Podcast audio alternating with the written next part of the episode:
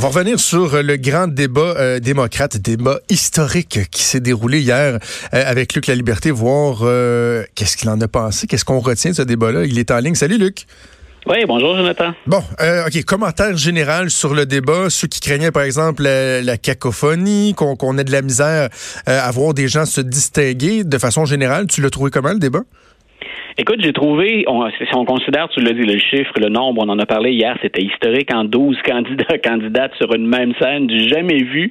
Euh, écoute, on a eu droit, je trouve qu'on les, les, modérateurs ont bien géré la, la, circulation, bien géré les droits de parole, puis on sentait très bien au sein des 12 qu'il y avait cette idée, malgré des attaques bien senties, malgré quelques flèches, euh, on, sentait aussi ce, ce désir-là de monter, de, de montrer un front uni. L'adversaire hier, c'était clairement Donald Trump.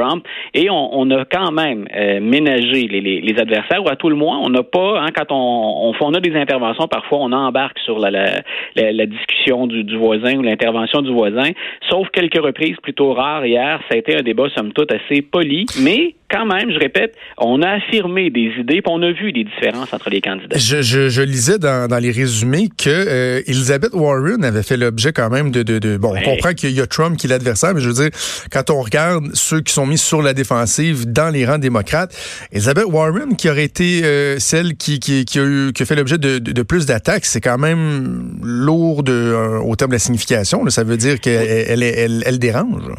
Ben, tout à fait. Donc, il y a plusieurs sondages qui la donnent, qui la, la, la, montrent au premier rang dans les, dans les derniers jours, même dans les dernières hmm. semaines. C'est une tendance, c'est pas que la saveur du jour ou la saveur de la semaine. Là. Elle est vraiment dans une belle progression, Elizabeth Warren. Et hier, pour la première fois depuis qu'on a ces débats-là, j'ai senti qu'on l'attaquait, mais qu'on mettait aussi, euh, on remettait en question son agenda qui est très, très progressiste.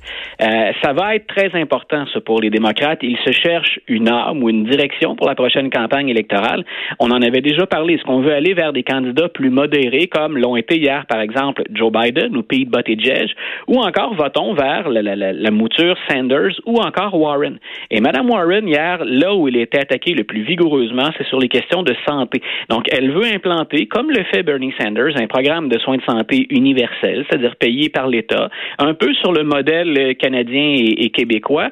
Donc, elle veut mettre ça de l'avant. Et Bernie Sanders, lui, a eu l'honnêteté tout de suite, la transparence de dire dire je veux ça et ça va coûter cher et ça veut dire des hausses d'impôts. Et on va cibler les hausses d'impôts. On va tenter de ménager, bien sûr, les gens qui sont plus dépourvus. On va ménager la classe moyenne, puis on fera payer les plus riches, mais il y aura des hausses d'impôts.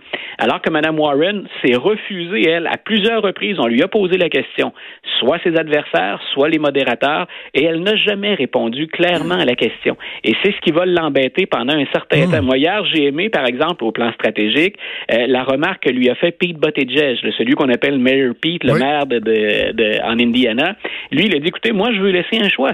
Euh, allons vers, effectivement, des soins de santé universels pour ceux qui le désirent. Et il y a beaucoup d'Américains qui doutent des soins de santé universels, entre autres parce qu'ils ont déjà, ils contribuent euh, par le biais du privé à obtenir donc une assurance des soins de santé qu'ils aiment. Ça leur convient parfaitement. Et eux craignent quelqu'un comme Elizabeth Sanders ou encore Elizabeth Warren, pardon, euh, ou Bernie Sanders. Donc, Buttigieg hier a été plutôt habile en disant oui, il faut couvrir plus de gens. Ça n'a aucun sens que certains de nos concitoyens n'aient pas accès à des soins de santé. Maintenant, est-ce qu'on a les moyens d'offrir, Mme Warren, ce que vous proposez? Et pourquoi ne pas laisser le choix? Et sans politique, quand on dit aux électeurs, je vous laisse le choix ou mon programme est flexible, habituellement, ça gagne un peu plus de cœur ou de portefeuille. Parlant des, jeunes pousses, là, tu disais Pete Buttigieg, euh, Beto O'Rourke, ces deux-là se sont, euh, se sont euh, coltaillés sur la question du, du contrôle des armes à feu la divergence, elle est à quel niveau? Moi, je pense que euh, les, dirigeants du Parti démocrate et plusieurs des autres candidats, candidates sur scène ont bien aimé la, remarque de, Pete Buttigieg en disant ça n'a pas de sens ce que vous voulez faire. Euh, ce que Beto O'Rourke avait dit, puis c'est Anderson Cooper hier, je pense, qui était un des, un des modérateurs qui l'a ramené sur le tapis. Puis O'Rourke avait dit hein, on va aller chercher vos, vos AK-47 ou vos AR-50 dans votre AR-15. On va aller chercher ces armes semi-automatiques qui sont des armes de guerre.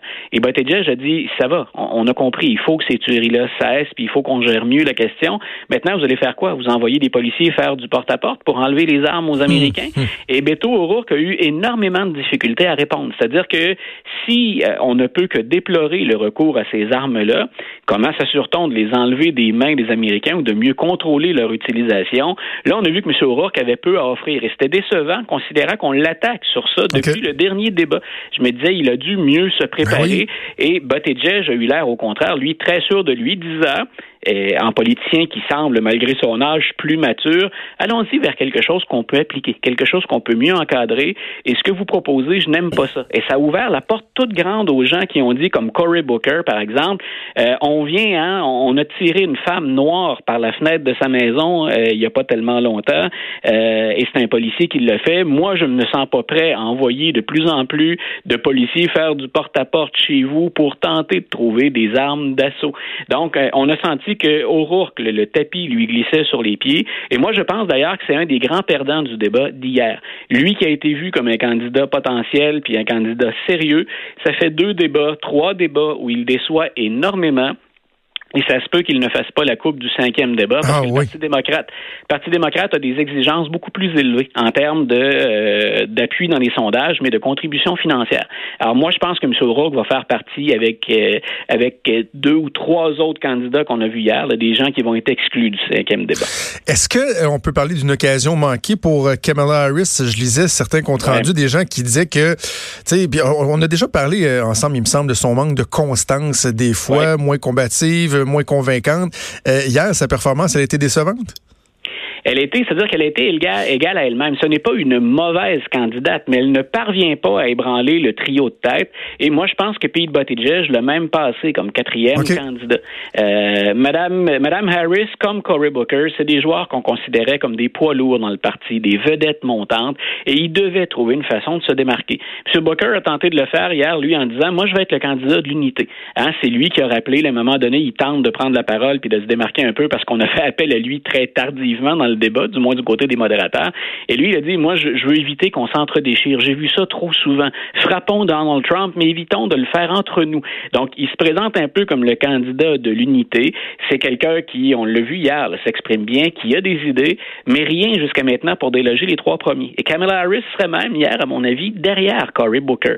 Donc, on a affaire à des gens intelligents, des gens qui ont un certain charisme, mais dont la campagne ne lève pas.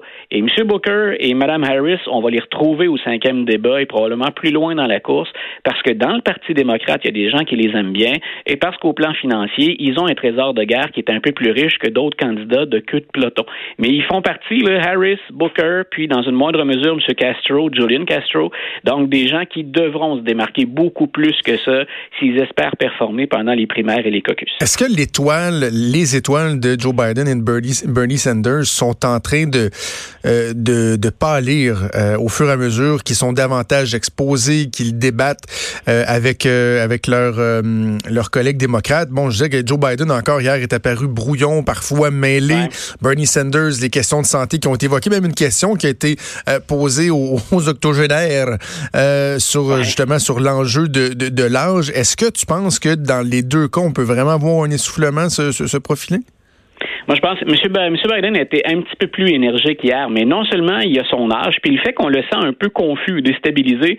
Je sais pas à combien de fois, à combien de reprises il a dû interrompre le début d'une réponse parce qu'il est en train de s'en mêler dans ses pinceaux, qu'il n'avait pas les bons chiffres. Donc, non seulement il y a ce, manque d'assurance, même s'il est plus énergique, on l'a senti particulièrement frileux, euh, puis avec absolument aucun désir de s'étendre sur le sujet quand on l'a interrogé sur Hunter Biden. Quand on va parler d'éthique, et Hunter Biden Biden a dit, hein, on en avait discuté de ça tous les deux aussi hier, Hunter Biden a dit, j'ai probablement, maintenant qu'on a un peu de perspective, c'était peut-être pas au plan éthique le, geste le plus sage que d'aller siéger sur cette compagnie gazière en, Ukraine. Donc, M. Biden, si on veut jouer, si on demande de l'administration Trump de la transparence et de l'honnêteté euh, sur des questions éthiques, même si M. Biden a dit, j'ai rien fait d'illégal, reste que sur des questions éthiques, il faut qu'on fasse, qu'on installe un pare-feu ou qu'on s'assure qu'il n'y a pas de, lien, de, de litige impliquant la famille de politiciens américains, surtout dans des dossiers aussi importants que ce qu'on a en Ukraine. Du côté de M. Sanders, ce qui peut, ce qui le sert d'une certaine manière et ce qui lui nuit, c'est le côté radical. C'est-à-dire que, par exemple, on va probablement annoncer aujourd'hui que Mme Ocasio-Cortez euh, l'endosse comme candidat à la présidence. Il va probablement aller chercher Ilan Omar également. Ah, ce sont des bons appuis si, ouais, ce sont des bons appuis si on veut aller chercher les progressistes convaincus. Mais est-ce que dans l'ensemble de l'électorat américain, dans les États pivots, dans les est-ce qu'on n'est pas en train de dire ou de réaffirmer une nouvelle fois, ben avec Bernie, il n'y a pas de compromis. Avec M. Sanders, on va aller vers des mesures très, très progressistes et très radicales. Et c'est là où j'affirmais tantôt, le Parti démocrate n'est pas sûr de la route qu'on veut emprunter. Est-ce qu'on veut aller vers Mme Warren et M. Sanders? Et là, euh, les, les, personnages comme euh, Mme Ocasio-Cortez deviennent très importants? Ou encore, préfère-t-on pas aller vers ben, Joe Biden à défaut de mieux, ou encore Kamala Harris ou Pete Buttigieg? Donc, on, on va voir. Mais je pense qu'on est déçu du côté des stratèges démocrates des performances de Booker et de Mme Harris. Donc, on, espérait un peu mieux au cas où M. Biden trébuche, justement. Je veux qu'on parle d'une candidate euh, qu'on connaît très peu et, elle a attiré mon attention hier. C'est Tulsi Gabbard qui est euh, représentante euh, à la Chambre des représentants, donc elle représente euh, la Hawaï. Et je la regardais, elle, elle sortait du lot. Elle est très jeune, elle a 38 ans, elle était habillée là un, un, ensemble blanc immaculé, paraît très bien. Puis je me suis dit, je la connais pas elle. J'ai lu un long, un long, long profil sur elle ce matin. Elle a un profil qui est vraiment intéressant. Elle a été dans l'armée, a été deux fois en Irak élu à la Chambre des représentants pour la première fois à 21 ans, euh, impliqué dans, dans, dans, des causes humanitaires, souvent en porte-à-faux avec le Parti démocrate. Oui. Elle est qui, elle? Est-ce qu'elle peut, elle ne sera pas élue, mais est-ce qu'elle peut euh, brouiller euh, certaines cartes? Est-ce qu'elle peut jouer un rôle dans, dans, dans en anglais, je disais, il parle des subplots, là, des, dans, dans les enjeux secondaires, là? Voilà, moi je pense que c'est hier il y a des gens qui carrément euh, tentaient d'y aller pour le premier rôle dans cette, cette